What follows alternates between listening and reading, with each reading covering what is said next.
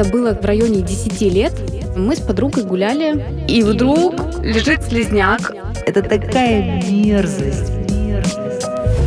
И я говорю подруге, посмотри, какой он большой. И она начинает визжать.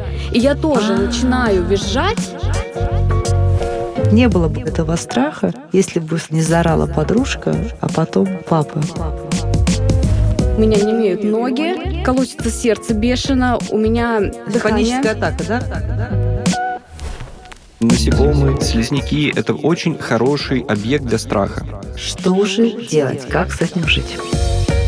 Здравствуйте, это подкаст «Страхи и ошибки». Мы продолжаем копаться в сундуке детских травм. Бесконечно, просто бездонный сундук детских травм. И видит Бог, каждая вторая, а может быть и первая, обязательно отзывается в сердце моем, а уж вашем-то, дорогие слушатели, совокупно точно каждая.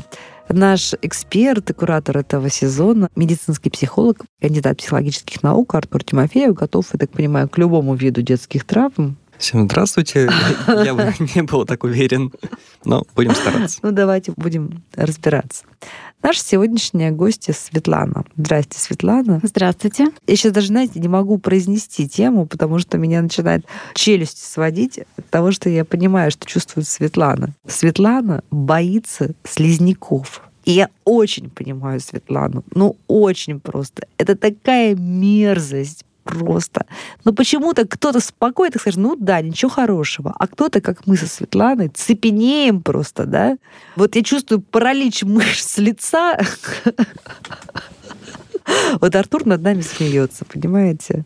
Над Вот. ситуацией. Значит, у меня отключается мозг, и я прям, я даже не могу сейчас, вот сейчас разговариваю, сразу думаю про дачу, что сейчас вот начнется лето, и я подниму какой-нибудь листочек, а там будет он. А если я случайно на каком-нибудь цветочке прикоснусь к нему, я вот я даже не знаю, что будет. Да, Светлана? Да. Ну, рассказывайте, как у вас это было. Что случилось-то? Почему вы стали их так вот не выносить, как я? Я не помню, почему я так стала их не выносить. Давайте попробуем с вашей ситуацией поработать. Может быть, и мне полегчает. Я хорошо очень помню свою ситуацию. Это было где-то в районе 10 лет примерно. И мы с подругой гуляли. Такая у нас территория. Я жила в частном секторе с родителями. Мгм. Как вы правильно говорите, дачи у вас, да? У нас там огороды и много зелени, листвы, всего прочего. И мы гуляли с подругой просто вокруг наших домов на какой-то прилегающей территории.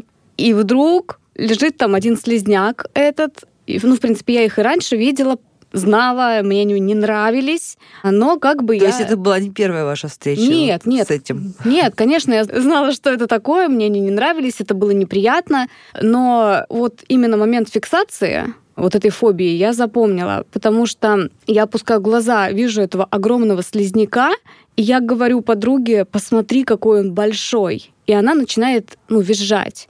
И я тоже начинаю визжать, а рядом через забор от нас был мой дом, и там был мой папа, который испугался нашего крика. Он думал, что что-то случилось Бедный страшное. папочка ваш. Да, он сам не ожидал этого, и он начал в ответ орать на меня, а ну быстро домой! И я возвращаюсь к дому, и он уже стоит разъяренный весь просто. А он испугался и разъярился от страха просто своего. Да, да, он просто тоже испугался, и у него была просто естественная тоже реакция избавиться от своего страха в этот момент. И он начал просто орать, сам себя не контролируя. И я вернулась, он еще в этом заведенном состоянии, и рядом соседи были, еще там кто-то из наших родственников, и он при них прилюдно начал меня ругать, что я там где-то лазю, что я что-то не то делаю. В общем, выговаривает свой страх. Да, да, да. Ну, продолжая вот именно с гневом, с агрессией. И я даже просто помню вот этот момент, если чуть-чуть вернуться на шаг назад, когда я смотрю на этого слизняка, а папа орет на меня. Я папу не вижу. Подружка вяжет, потом папа орет, да? Да, Мгм. да. И я вижу слизняка, и этот крик, все мы кричим, подруга, я, папа, одновременно, и у меня не имеют ноги, у меня начинают трястись эти ноги, я перестаю вообще чувствовать свои конечности, у меня колотится сердце бешено, у меня дыхание... Паническая атака, да, Артур? Такая классическая. абсолютно настоящая. Только детская, настоящая паническая Да, атака. а я да. думала, как это выглядит. Вот видите, как Да, и- хрестоматийно описываете нам состояние. Вообще, я прям помню это состояние. И с тех пор, вот мне сейчас 32 года, и я не могу это контролировать. Когда я вижу слизняка, у меня возвращается это состояние, вот все то же самое. А на что-то было? Еще есть такая реакция? На кого-то, на что-то? Mm-mm. Вот только на них. То есть, Артур, мы с вами увидели прям, опять же, хрестоматийный случай вот этого фиксации, да? То есть не было бы у нее этого страха, если бы сначала не заорала подружка, а потом папа. Ну, даже если бы только подружка заорала, а папа бы не отреагировал, это все равно было бы не так. Вот расскажите нам механизм, как это возникает, почему у ребенка, в общем-то, ситуация, которая его объективно не напугала, не травмировала. Ну, а реакция... напугала и травмировала, скорее не А- была опасной. Ну, я так понимаю, что больше всего ее напугала реакция окружающих, близких ее людей. Что происходит? Как это происходит с точки зрения нашей головы? Ага, хорошо, тогда сначала дам комментарий, а потом, Светлана, немножко поговорим. Мгм. Первое, что важно, это подходящий стимул. В принципе, реакция может выработаться на что угодно, это просто формирование условного рефлекса. Мгм. А, чем ярче стимул, тем э, проще, скажем так, реакция закрепляется. Там ребенок может сколько угодно хвататься за ножи и сковородки, пока он не порежется или пока он не обожжется.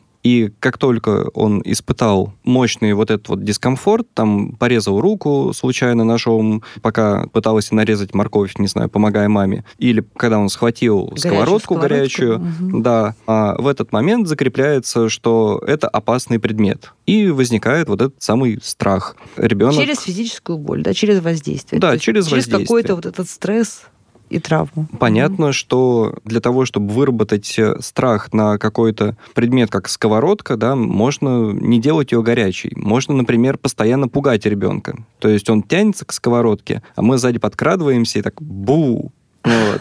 Или там хлопаем в ладоши очень громко у него над ухом. И да, Кстати, с кошками не работает так, пыталась. Не делайте так с детьми, пожалуйста.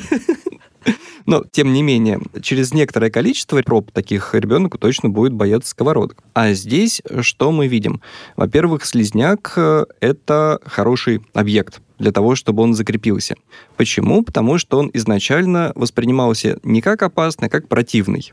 А в этом плане все насекомые, они абсолютно прекрасно подходят. Мы чаще всего насекомых воспринимаем как что-то очень чуждое, что-то очень непонятное, что-то непредсказуемое в плане поведения. Ну, там, как оно существует, как оно живет. Если я до него дотронусь, и со мной все будет в порядке. Или оно на меня заползет. Или оно там на меня заползет, прилипнет ко мне и так далее. То есть, по большому счету, пауки, насекомые всякие, слизняки — это очень хороший объект для страха, потому что туда очень легко проецировать любые наши фантазии, которые связаны со страхом.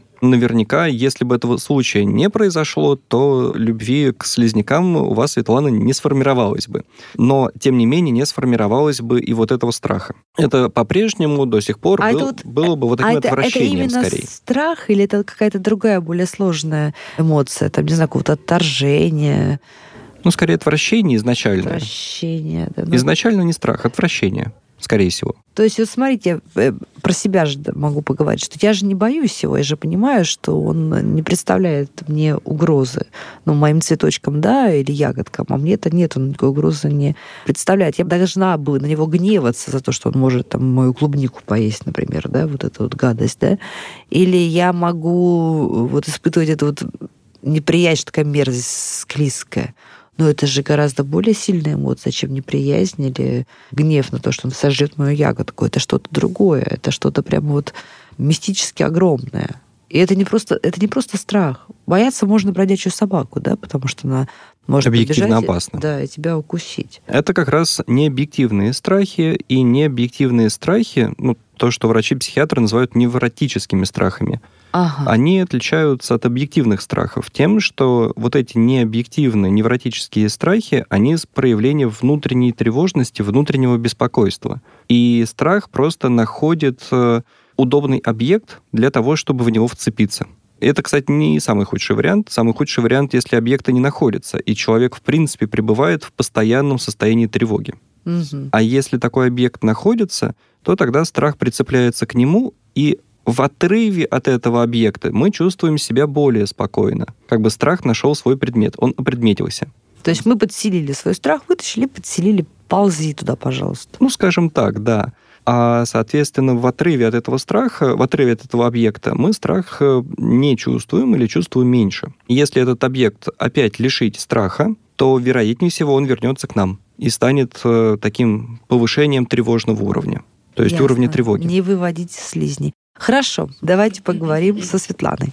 Светлана, немножко вопросов позадаю вам.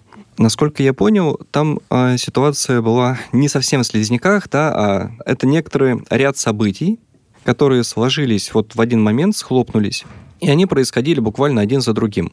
Сначала вы увидели слизняка, он вас немножко напугал, вы почувствовали к нему, наверное, отвращение, что-то такое, и, соответственно, отреагировала ваша подруга. Да, совершенно верно. И вы закричали не первой, а второй. Да. То есть сначала скрикнула подруга, а потом вы. Угу. То есть, по большому счету, в данной ситуации подруга дает пример. Ну, мы как социальные существа. Вы увидели слизняка, ну, как бы неприятненько, ну и что? А подруга дала пример того, что это что-то ужасное, этого надо бояться. А правильно я понимаю, что это похоже на то, знаете, когда там дети трех-четырехлетние, вот они могут играть, играть, потом один начинает малыш плакать, И все и начинают все таки реветь. за ним сразу, да, потому что, ну, как-то вот они, видимо, считывают сигнал, что есть что-то, научение. почему да. нужно плакать, да? Да. Или смеяться. Да, это прям Мгм. термин социальное научение. То есть Мгм. мы учимся, подражая другим, или другие люди дают нам способ реагирования правильный. То есть вот смотри, в этих ситуациях надо делать так. То есть реакция подруги для маленькой девочки Светы говорила примерно следующее. Света, ты не понимаешь, Насколько, эта насколько штука эта штука опасна. опасна, да? А она очень опасна. И Света испугалась, Мгм. считав эту реакцию подруги, она, мне кажется, даже испугалась вдвойне, да, и тому, что она недооценивала, и что вот на самом деле как это опасно. Вот произошло то самое социальное научение, да, что Да-да-да. и надо оно этого бояться. А потом еще папа. Ага. А если уж папа кричит, а папа вообще-то он ну, гарант безопасности для ребенка. То есть А тут папа же даже папа должен бояться этого слизняка, да? То есть это что-то такое, что сильнее папы. Мгм. Кошмар. Ну, по сути, да. А понятно, что все это промелькнуло не в сознании маленькой тогда Светы, да, а в подсознании. Поэтому и это вывело, по сути, на базовое ощущение тревоги, тревоги за жизнь, что привело к панической атаке. Как использовать страх во благо? Что же делать? Как с этим жить? Рассказывайте ваши волшебные техники. Куда мы Свету отправим? В какую сторону? Ага. Светлана, буквально пару вопросов к вам.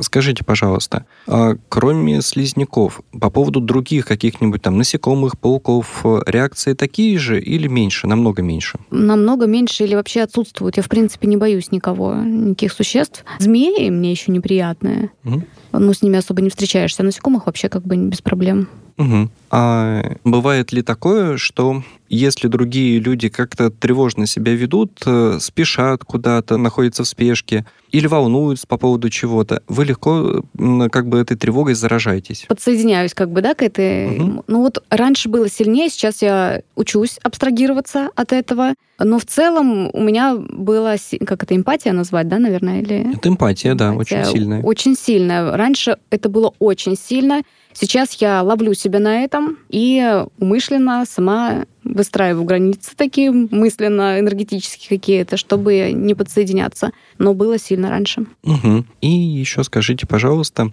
а были ли у вас панические атаки в отрыве от слизняков по каким-то другим поводам, случаям? Вот такие же, да, неожиданные. Или не панические атаки, да, вот не настолько телесные, а именно как э, в кавычках приступ тревоги. Вот тревога раз и нахлынула. Такое бывало. Я не помню ситуацию, и это нетипично для меня. Это, может быть, и было пару раз в жизни без причины, но я даже не могу вспомнить конкретно. Ага, ну, В целом не свойственно. да, да, да, я услышал.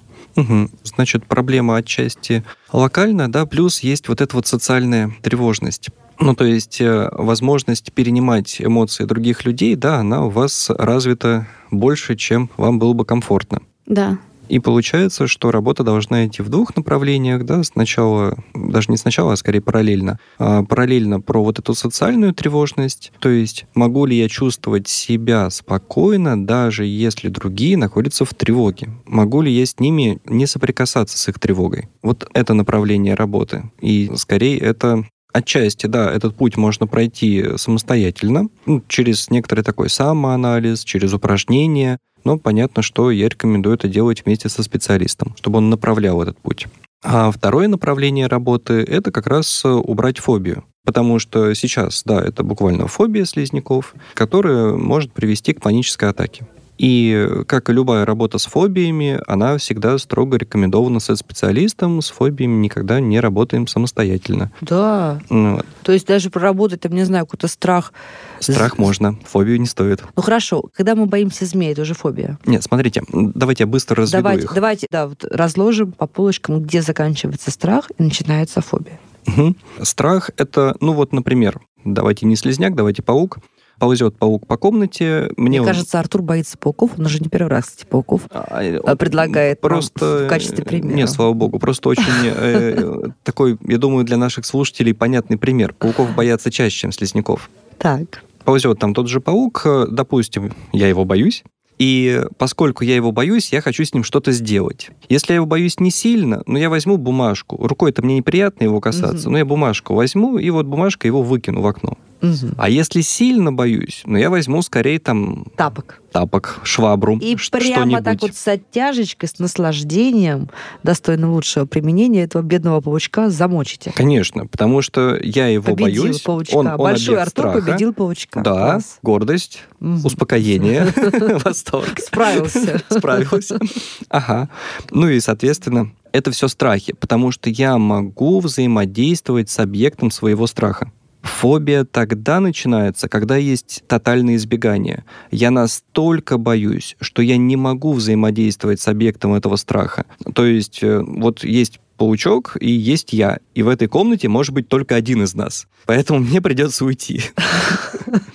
А если мы говорим про фобию, то это прям избегание. Потому что если не убежать, то, да, может начаться вот эта самая паническая атака. Разница между фобией и Все, страхом теперь, велика. Теперь, да, теперь я думаю, что нам всем понятно. В общем, со страхом мы еще можем самостоятельно поработать. Как только вот это вот в комнате может быть только либо я, либо паук, мы идем к специалисту. Потому что что? Если с этим не поработать? Если с этим попробовать работать самостоятельно, mm-hmm. или ну, если с этим не поработать, оно, в общем-то, будет скорее э, медленно развиваться, и есть риск э, того, что тревога будет перекидываться еще на что-то. Угу. То есть э, фобии иногда имеют тенденцию к разрастанию. Угу.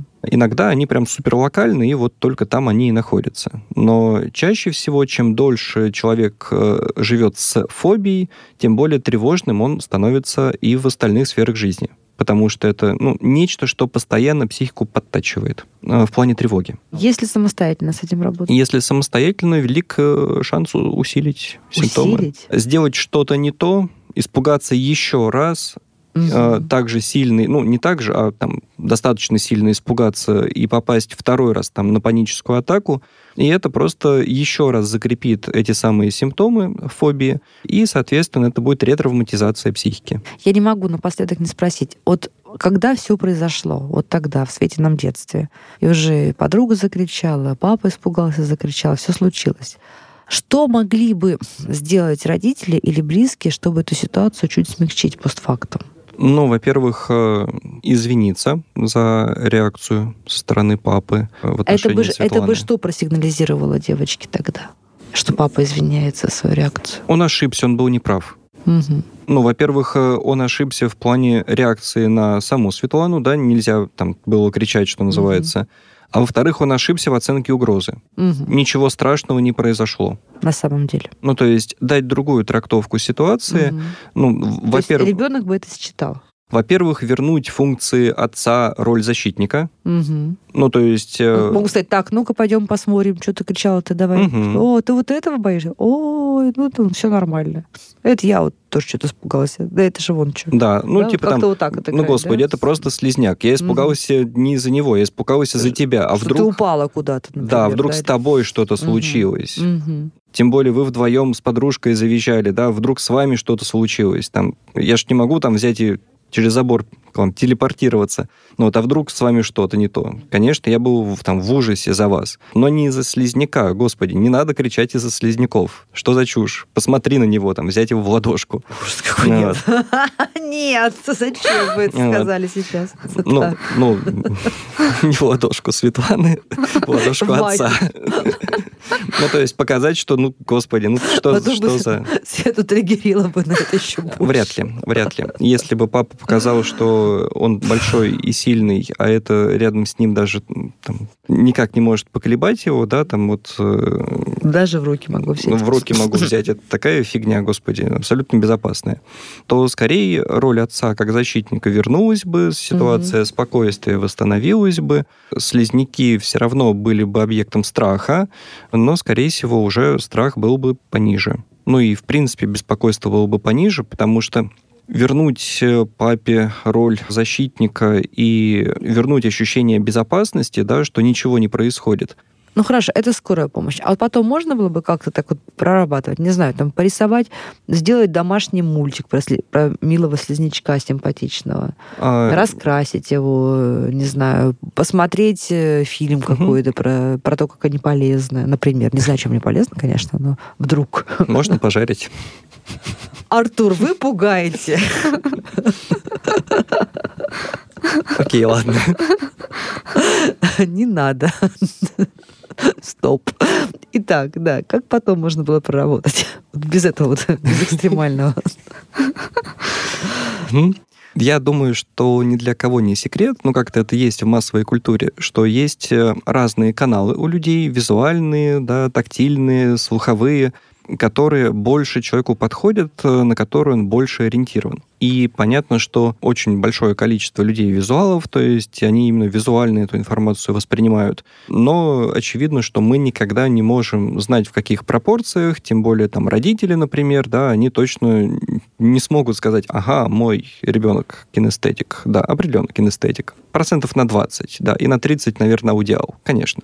Нет, да, ну что за чушь. Поэтому, если есть необходимость эти страхи переработать и, например, там, оказать какую-то помощь, э, в том числе силами родителей, то это расширение количества средств, а не выбор одного. То есть нарисовать что-то, связанное с этим страхом или со самим слизняком, ту саму ситуацию нарисовать, обсудить эту ситуацию, да, там, объяснить, почему это было безопасно, ничего страшного не произошло, выговорить свой страх, изменить сам рисунок, на какой-то момент выразить свою агрессию по поводу этого слизняка, там, расчеркать его или разорвать. Следующий рисунок можно сделать э, там уже с, э, условно говоря, нейтральной ситуацией, как э, две подружки прошли мимо и не завизжали, да, там, э, просто увидели слизняка, ну и как бы там помахали ему ручкой, пошли дальше болтать.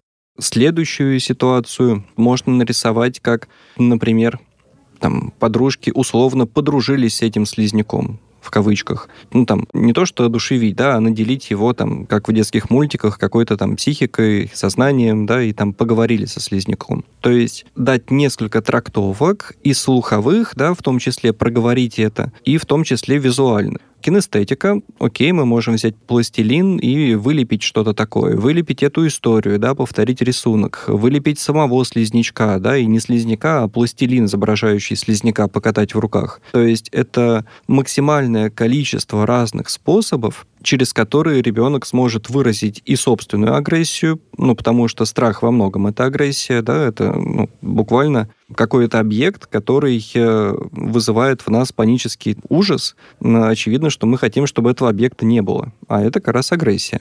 Соответственно, через, да господи, через детскую игру, не знаю, там, один убегает, это будет слизнячок, а второй его догоняет. Это будет охотник на слизнячков.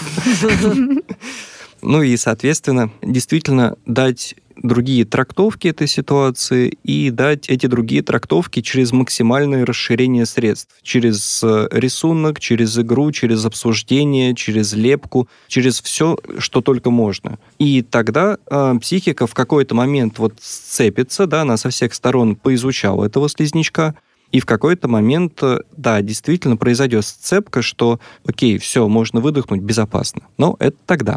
А сейчас, да, это скорее про работу с психотерапевтом. Угу. И, соответственно, вот два направления. Да, это направление по поводу социальной тревоги. Наверняка там был какой-то ряд ситуаций, которые осталось за кадром, да, почему социальная тревога выросла. Но вот э, ситуация, рассказанная нам, она точно про ощущение базовой небезопасности, базовой тревоги. Потому что даже папа должен быть гарантом безопасности и защиты, там в ужасе кричит. Да, поняла все. Какой план? Какой план? Ой, ну, на самом деле, от слизняков я избегаю их. Уехала в Москву, живу в квартире и не вижу слизняков. И сейчас они меня не тревожат в целом.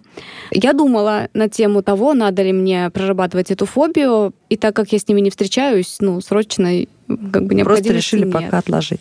Но я думаю, тем взрослым, которые послушали наш подкаст, да, нужно эту ситуацию обдумать и понять, как часто мы вот этой очень-очень понятной реакции папы Светы, да, совершенно объяснимые, но не отработанные потом, как мы сеем в наших маленьких детках страхи, которые потом у них взрослых, больших и красивых становятся большими-большими Вот проблемами. в детском садике, если позволите маленькую ремарку, в детском садике очень видно, что дети кричат друг на дружку в той ситуации, когда не могут повлиять. Ну, то есть, например, один ребенок другого просит отдать игрушку, второй не хочет отдавать игрушку. Он говорит, я первый взял. Что-нибудь. И они Ну начинают сначала повышать голос, а потом переходить на крик. Соответственно, очень быстро у маленьких детей схлопывается вот это вот, что крик — это некоторое выражение беспомощности. Потому что на фоне кричащих детей, которые пытаются повлиять, но не могут повлиять, есть воспитатели, которые в лучшем случае не кричат,